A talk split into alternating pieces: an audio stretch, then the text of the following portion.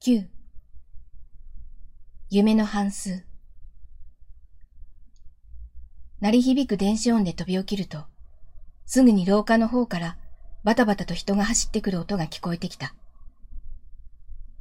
キョロキョロと音源を探すと、モニターの赤いランプが点滅して盛大な電子音を響かせていた。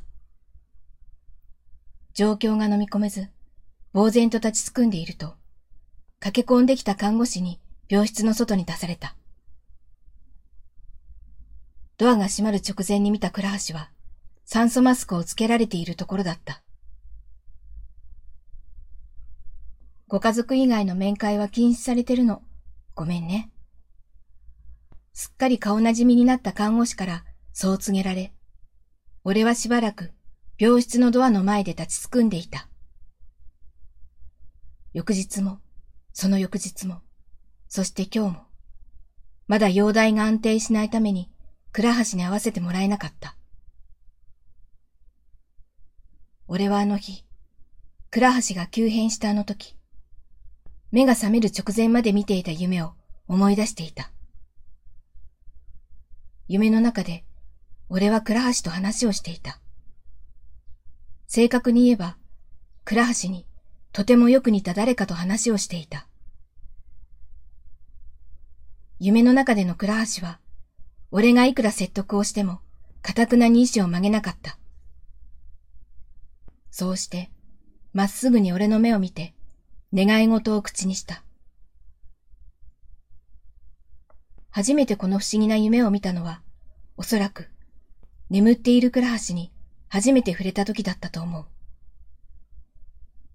倉橋に触れた時、吸い込まれるように眠ってしまった俺は、倉橋によく似た青年に出会った。